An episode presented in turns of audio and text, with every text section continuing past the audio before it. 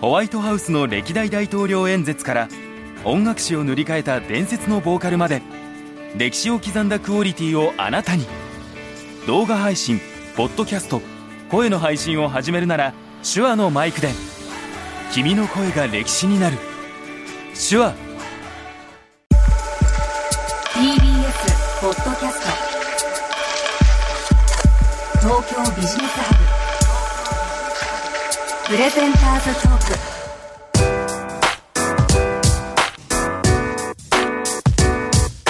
今注目するべきビジネストピックをピックアップしてビジネスリーダーに明日のヒントとしていただくプログラム東京ビジネスハブナビゲーターの野村貴文です。このプログラムは手話の MV7 ポッドキャストキットで収録しています。今回のプレゼンターはシニフィアン株式会社共同代表の村上隆文さんです。よろしくお願いします。どうも村上です。よろしくお願いいたします。はい。あの前回ですねパイロット版にも来ていただきました。ありがとうございます。こちらこそありがとうございます。で実は前回はあのオンラインで撮っていたんですけど今回久々にこう対面でお目にかかりまして、ね、 Welcome back to Japan です、ね、ありがとうございます。そう前回私海外出張中だったんですよね。はい。では早速ですね今日のビジネストピックをご紹介していきたいと思いますトヨタ自動車 KDDI 株を売却、その影響とは？こちらのニュースですね、ちょっと私から概要を説明させていただきます。トヨタ自動車がですね、7月、保有する KDDI 株の一部を売却すると発表しました。保有分の5分の1にあたる2500億円分を売却します。もともとトヨタ自動車は KDDI の大株主で、KDDI の前身の一つである移動などに出資をしていました。資産効率の低い政策保有株を売却して電気自動車など電動化シフトに資金を充てるということです。はいということでこのトヨタ自動車が KDDI の株を売却した。これですね確かにあの少し前に話題になっていたと思ったんですけどまず率直に村上さんこのニュースをどうご覧になりましたでしょうか？はい。これあの出た時に私あの、ま、ニュースピクさんの方に記事も出してそれなりに読まれたんですね。であの結構インパクトが個人的にあったんですね。はいはい、ある人が見ちゃうと、へえ、あ、トヨタ大きな会社が、まあ、大きな KDDI の株式を売却して、あ、金額が2500億円か、大きな金額だな、ぐらいの、まあ、単に企業が株を売却したっていうね、イベントだけでいけば、正直あまり面白いニュースじゃないじゃないですか。多分そのヘッドラインだけだと、はいはい、ほとんどの人が日経新聞を見ても、ニュースで見ても、ふーんで流すんですね。ただ、はいはい、私からすると、ものすごくついにこれが動いたっていう、はいはいはい、そういうふうに私は思ったんですね。それはなぜかっていうと私はそれだけこの長い歴史のストーリーをよくよくこう知っていてこれを売るということがいかにこうまあトヨタというもの KDDI っていうものにとってもインパクトがあってでかつ日本のこう後で話したいなと思うんですけども株式市場とかね経営ガバナンスこういったものに対してすごく象徴的な意味を持つなっていうにもすぐ分かったからこそまあ読み飛ばさないでこの新鮮な刺激っていうのをちゃんと理解してほしいなと思って、まあ、記事を書いたのですね。でそれ何かっていうと、はい、まず多分ほとんどの人が、あのー、知らないと思うんですけども KDDI ってもはや多分若い方だと、えー、KDDI は KDDI だよねと。下手したら au しか知らないと、そうですね。まあそのイメージ一番強いですよね。そうですよね、はい、でも実は KDDI ってあの昔いくつかの会社が三社統合してできた会社なんですね。うん、でその三社統合した会社の一つの会社は実はトヨタの、はいはい、まあ、会社だったわけです。だから実はトヨタは au の大元の会社の創業に関わってるわけなんですよね。今あんまりそのイメージないですよね。全くないですよね。だからまずそれを多分そもそも知らないっていう人が多いんじゃないかなというふうに思うんですね。はいはい、ででも普通であれば自動車会社とまあその後まさにこのモバイル化が進んでいったんでどんどん事業が離れていく時期があったと思うんで、うん、本来であればもう早々に株式を売却しててもおかしくなったなかったわけですよね。はいはい、なんだけどもこの今の今まで売ってないっていうのがもう一つ驚きなわけです。うんうん、であのトヨタも30兆とか時価総額ありますけど KDDI も10兆円ぐらいあるんで、えー、持ち分がまあ15%とかね大きいんでもう超単位の話なんで、だから逆に例えばまあ小さな会社がねはい。時価総額100億円ぐらいの小さな会社が KDDI 株15%持ってるって言ったらええ。あなたの時価総額100億ですからあなたの持ってるアセットは1兆5000万です、はいはいはい。5000億ですっていうそれぐらいインパクトのあるものなんで、うん。多分あのこういう持ち合いっていうんですけども要は全然関係なさそうな会社が全然会社関係なさそうな会社を持ってるっていうのはもともと日本って、えーどういうふうにかは発展したかっていうと今のスタートアップと全く別なんです。スタートアップっていうのはリスクがあるからいろんな人からお金を集めて、でそれでリスクを分散して、まあ、成功したらいいよねっていう感じで、まあ、どっちかっていうと頑張れアントレプレナーシップ応援してるぞっていう感じだと思うんですけど、はいはい。昔の日本って高度成長期っていうのは、ええ。どちらかというと日本全体がインフラを作っていくと。うん。製造業を立ち上げていくと。ないものをどんどん作っていくんでそれをまあ銀行政府っていうのはもっとバックアップしてたわけですよね。はいはい。そうするといやもうトヨタグループとなんとかとなんとかと一緒に手を組んで、うん。あなたの部品を使ってあなたのインフラを使ってって形なんでまあある意味日本全体でもう少しもたれ合ってたというか、うんパートナーシップを組んでたわけですね。その象徴が外部の株主とかそのわけわからんええ。ものを入れるよりもお互いにトヨタが、まあ、例えば NTT の株を持ってみたいな、こう銀行さんが株を持ってとかっていうふうに、まあ、そういうふうにして株主政策をしながら日本全体で、うん。まあ、上がってたと。でこれ高度成長期だとみんなが上がれば保有株の価値も上がるんで、はいそうですね。もうすごくウィンウィンウィンで来てたわけですよ。うんはいはいはい。で銀行さんはそれに融資をしてうんうん。で融資をするんだけど、まあ、株も持ってください。と要は銀行もパートナーですよね。ええええええ。だから株主でもあるんだからしっかり融資してくださ。はいいはい。あそういうことですね。だからまあ仲間だよねみたいな。そうそう。利害関係一致してるよねみたいなこもうとですね。もうだから俺が死ぬ、はい。倒れるとあなたも倒れるんですよっていう,、うんもうそういうちぎりみたいなことをお互いにしながら、はいはいそう事業会社同士もあなたの部品を使わせてください。あなたの部品がなければ、あなたの工場ってこういうこういう感じで日本が成長してきたわけですよ。なので、結果的にですけど金融機関が大量の事業会社の株式を持ったり事業会社同士で株式を持つってことが逆に言うと日本の社会を作っていくベースだったわけですね。うん。村社会です、はいはい。大きな村社会だった本当にそうですね。でこれが90年のバブル崩壊によって、え。えー金融機関がわーっと、まあ、倒れていくわけじゃないですか、はい。そうするといやそもそも銀行を融資する人が株持っていちゃいけないよねと。いう形で銀行の株式保有をどんどんやめましょうっていう流れが来たり事業会社ももうしんどくなってきたんで関係のない持ち合いの株式よりも事業の関係だけ残せばいいから、うんうん。アセットとしての株はもう売っていいんじゃないのあで創業期はまあちっちゃかったかもしれないけどお互い大きな会社になると、数千億とか数百億になってくるとそんな大きなアセットをね無駄に寝かしてるってタンス預金みたいなもんなんで、あ確かに。これは無駄だよねってことで徐々に売却が進んでいったんです、うん。もっとそれれだったらあの事業投資とか他の使い道したいってことでね。そうですすね。でそれがすごく加速したのが、はい。まあ、2000年前後の金融ビッグバンの時に、まあ、金融庁とかがもうそういうのやめてくれって言った話と、うんうん。その頃からまあまさにそのコーポレートガバナンスっていうのは徐々に徐々に日本でも言われるようになって無駄なアセットを持たないようにしましょうはいはい。という話。でそこにアクティビストが当時ブルドッグとかねいろいろあったと思うんですけどああいう村上ファンドとか、うんうん。ああいうのが来てそう無駄なものをどんどん売っていきましょうって流れの中でかなり減ってきたんだけども、はい。やっぱり日本の伝統村社会の持ち合いだったんで、ええ。相当抵抗したわけですよ。うん。でその中で一番残っていた大玉の一つが、はい。トヨタがはい。KDDI を持ってるってこととか、はいはいはい。京セラがええ。KDDI を持ってるなんです、はいはいはい。これ実はトヨタが売るっていう話だけだったんですけど、ええ。創業に関わってるもう一社がですね、はい。京セラの稲うん森、まあ亡くなられちゃいましたけど稲森さんが、ええ。あのまさに発起人ででそのうちの一部3社のうちの一部を稲森さんが、うん。でそのなので京セラも同じく15%ぐらい保有してるわけですね。はいはい。でそうするとですよもう KDDI さんが10兆円とかになってくるとなんか1兆円規模のはい。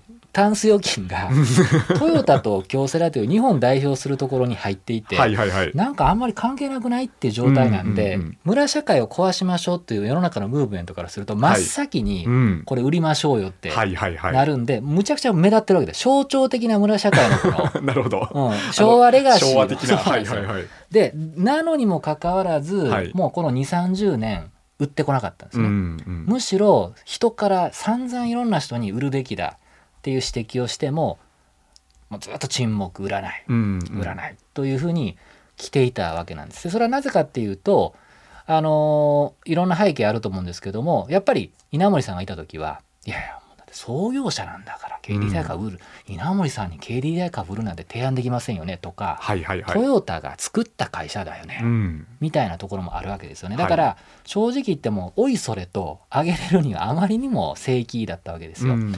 で一方であの京セラもトヨタも別にそんなに資資金に困ってるわけじゃないわけですよね。ええ。だとすると基本的には売却をして自社株買いするとかってことになるんでまあ別に資金がいるんだったらね売却するけど、まあ、財務的な余裕があるとうんいう話もありますと。であとは徐々にそうやって時代がどんどんどんどん進んでコーポレートガバナンスコードっていうのが2015年で日本でも本格的に導入されて株式の保有意義をまあちゃんと文字にして書きなさいっていうルールが始まったんですね。うんうんそうするとまあ一番ライトに書くのは政策保有ですとか、はいはいはい。事業連携のためとかも1行ぐらいなんですけどもうんうん。さすがにこれだけ大きい金額だとうんうん。すごいいっぱい書いてあるんですよ。1ページぐらい。はいはいはい。で A だ B だ C だだから意味があるってことが書いてあるんですね。ええでその中に、まあ、時代が流れるごとに徐々に自動車の伝送化が始まってうんで京セラも徐々にセラミックから半導体ってビジネスを出したりするときに、い、わはいゆるこの IoT ですよね。うん。でで文脈が出てきちゃったんですよね。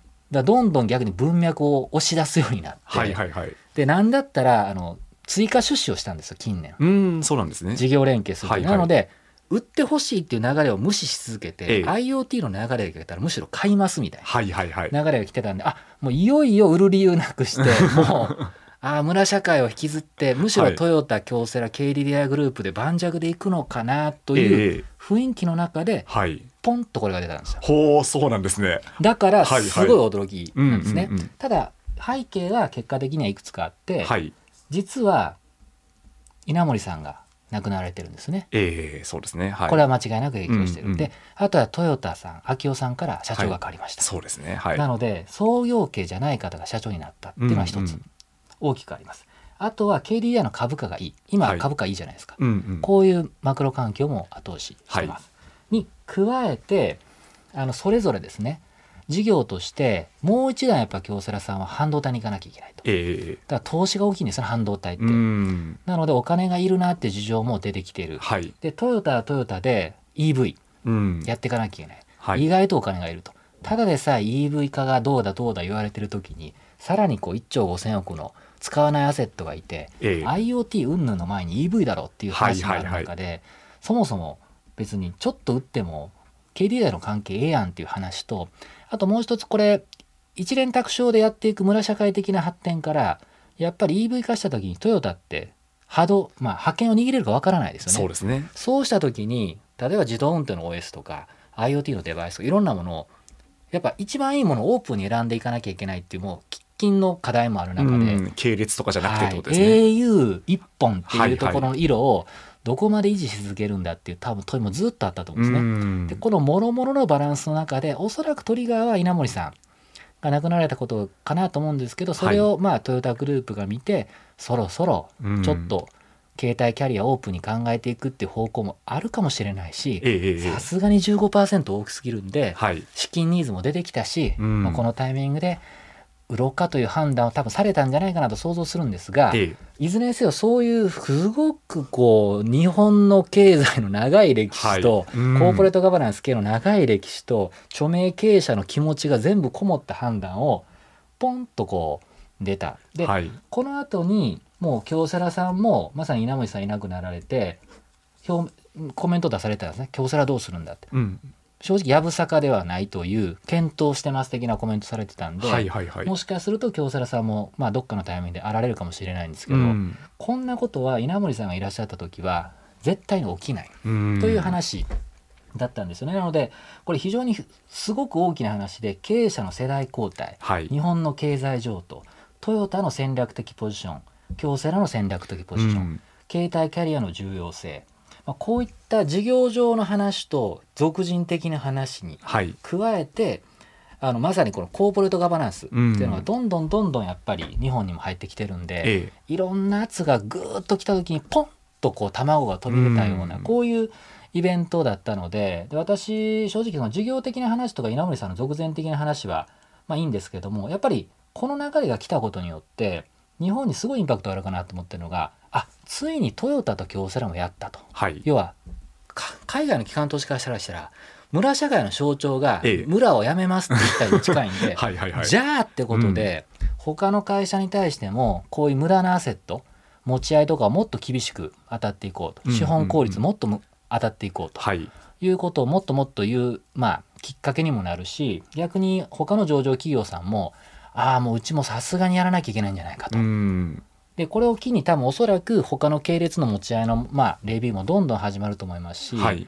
これ今までずっと言われてた村社会とコーポレートガバナンスってかなり違うものなんですはけども、いはいはい。村社会的な理屈からいわゆるコーポレートガバナンス資本市場のルールに置き換わる一つのうん。象徴的なイベントっていうふうに捉えると大げさかもしれないんですけど、ええええそれぐらい大きな過渡期かなと思っていて私これから日本全体の株式会社がはい。本当の意味で事業にとって意味があるのか、うんうん。ファイナンス的にどういう意味があるのかいろんなことをちゃんと説明して検討して聖域と言われるものに意思決定していくっていうことがまあできる、はい。まあ、そういう一つのできたケースとして、うん。まあ、出てくるのかな。もちろんこれ全部売ったわけじゃない。ほんの一部売っただけなんですけども、はいじゃあこれを次どこまでどのタイミングで売却していくのかってこともトヨタ経理京セラさんは検討するでしょうし KDDI や KDDI で関係性が薄れる中でどういう戦略を立つのかとか、ええものすごいいろんなインプリケーションあるんですけども日本が村社会からグローバル型のコーポレートガバナンスで意思決定していくということに対してこの俗人的な難しいテーマをしっかりと議論してまあ公表したっていうのは、結構あ日本ももう一歩前進したなというふうに感じたんですよね。うん。だからちょっとその思いが溢れてポッと、まあブログを書いたっていうのが当時だったんですけども、それがこの「ついに」っていう言葉に込められていた意味ってことです。ね。だからもう日本のこの高度成長期からの歴史がうん。一歩動いたみたいな、はいはいはい。そんな感覚だったんですよ。そうかすごいですね。高度成長期からってもうそうです。50年ぐらい引っ張ってたわけですよね。そうなんですよ。それがこの2023年に動起いたとでそれがただ単にヘッドラインでいくとトヨタ KDDI 株かか売却2500億というとはい。ふーんじゃないですか。そうですね。だからうわこの裏のコンテクストをええ。僕だけでなんか味わうのはもったいないなと思ったので、はいはいはい。ちょっとまあでかつこれを知っていただくことでやっぱり本当に経営の判断とかコーポレートガバナンスこれは事業ファイナンスいろんなことを総合的に考えていくってことのはい。非常に面白いモデルケースかなと思ったんで、あのぜひ共有したかったっていうことですね。そうですね。まさかそんなこの一行のヘッドラインにあの50年間の歴史が詰められているとは思わないですよね。と思うんですよ。うん。ましてやもう本当に あの若い人からすると、はい。え au は au だよね。トヨタはトヨタだよね。ぐらいしか思わないとそう思うんで,、ですね。確かに。でもなんかお話聞いていいと思ったのはやっぱりその人が変わるというんですかね。そのもともと影響力を持っていた方が去られてでそれによって動くものっていうのは大きいんだなっていうのは思いましたね。日本はでもやっぱそうですよね、うん。僕そのルールのルールがコーポレートガバナンスとかの浸透を期待したいっていうふうに僕自身はサマリーとして言いたいもののね、はい。やっぱり日本ってまあこれ海外もそうだと思いますけどやっぱり結局は人、うん。やっぱり人がトリガーになることって多いと思うんですよ、はい。だからやっぱりあの組織を考える会社の経営を変えるときに人を入れ替える。ええええもうサッカーチームを強くするときにまず人を変える、はい。監督を変える。だから、うんうんうん。一見変わらなくても人を変えるってことがやっぱりあのトリガーになることってやっぱ人間なんでね。はい。すごく大きいなと。うんうん。だから、あのー逆に言うとですよ。人を変えるっていう、まあ、機能っていうのの重要性がすごい高いことも意味してるんですよね。はいはい。だから硬直化した組織っていうものうんうんうん。が非常にまあ悪い終身雇用を変えたことによって流動化することっていうのはその労働生産性を上げていくとかそういうことのインプリケーションもあるんですけど人が動くことを前提にすると人を変えるっていうことがより仕組みとしてもたらされるし、うん。みんな担当とか人とか社長をどういうふうに選んで変えていくのかってことがより重要なテーマになってくるし、うん。変えるということが考えられるんですよね。はいはいはい。で村社会の時は変えないっていうのが もう基本的にはい。ルールなんで、ええこの一番こうトリガーになるイベントを、まあ、日本の社会ってどちらかというと、まあ、タブー視してるはいところがあるわけですけど、はいうんうん逆に大きなトリガーイベントになるんですよね。なのでコーポレートガバナンスの一番大きな機能って私何かっていうと、はい社長を選任することなんですよ。うんまさに同じことを言ってるんですね。はいはいだから人を動かしていくっていうこと自体が最も大きな変革をもたらすトリガーになると。はいまあ一番わかりやすいケースで政治かもしれなくて、ええもう大統領変わったら変わりますよってアメリカですよね。はいはい。日本だとねあんまり変わる印象を持たないと思うかもしれないですけどね。本来はやっぱり人を変えることで、うんうんありとあらゆるものが変わるっっていうのが大前提なんで、うんうんまあ、そういうところとコーポレートガバナンスのインプリケーションとで今回も結果的にはですよトヨタさん秋夫さんと稲森さんのケースがトリガーになったのはもう間違いないと思うんですけど、うんうん。でもそれであってもしっかり日本の中でそういったコーポレートガバナンスのルールとかカルチャーが浸透してる今だからこそ、はい。このトリガーがあった後にしっかりねええ。あのムーブフォワードしようというふうになられたのかなとそういうことですね。いうふうに思います。うん。いやすごく面白いですね。なんかあのよく言われますけど多分そもそも日本の経営者の方って任期が長くてで割とこうご高齢になってもそのままポストがあのい維持されるじゃないですか。でその後もまあ例えば会長とかあなんでしょうね。相談役みたいな立場になって その方々のお伺いがないと動かないみたいな例っていうのもやっぱ散見されると思うんですけどそれっていうのは結構組織の公職化を招いてしまっている意思決定の公職化を招いてしまっているってことなんですかね。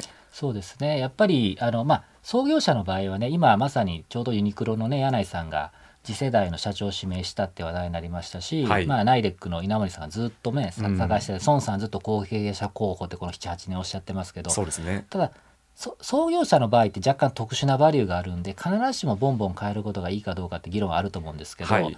ただやっぱり日本の中でもやっぱり社長を変えることによっていろんなものを変えていく。戦略を変える、あとはもう会社の印象も変わってくる、まあ、正直あの投資をするときに誰がってことが投資のファクターにものすごくなるわけなんですけどスタートアップだとイメージ湧きやすいですようんね。うん。なんですけど大大きな会社になっても誰が社長でどんなふうに考えてるのかってこと自体が投資家の意思決定にものすごく影響するはい。ようにそれだけやっぱりたかが一人っていうところで組織っていくらでも変わりうるんですよね。で、うん。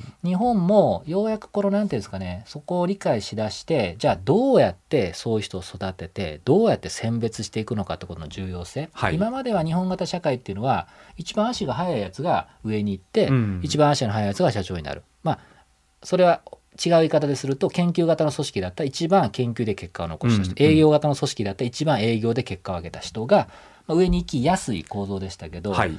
やっぱりそれでだけで選んでいいのと。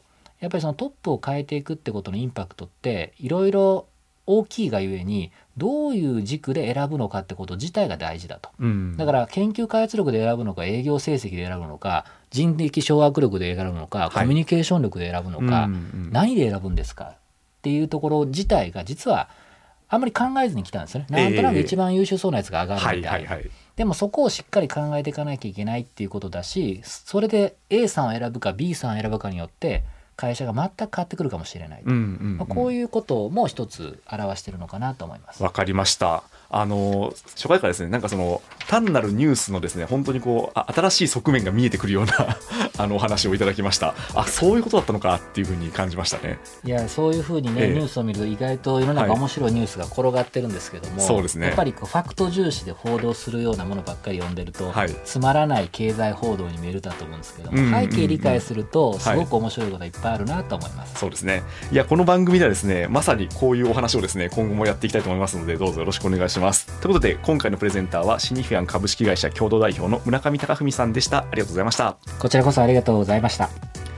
あなたのヒントになるプログラム東京ビジネスハブ。ナビゲーターは野村貴文でした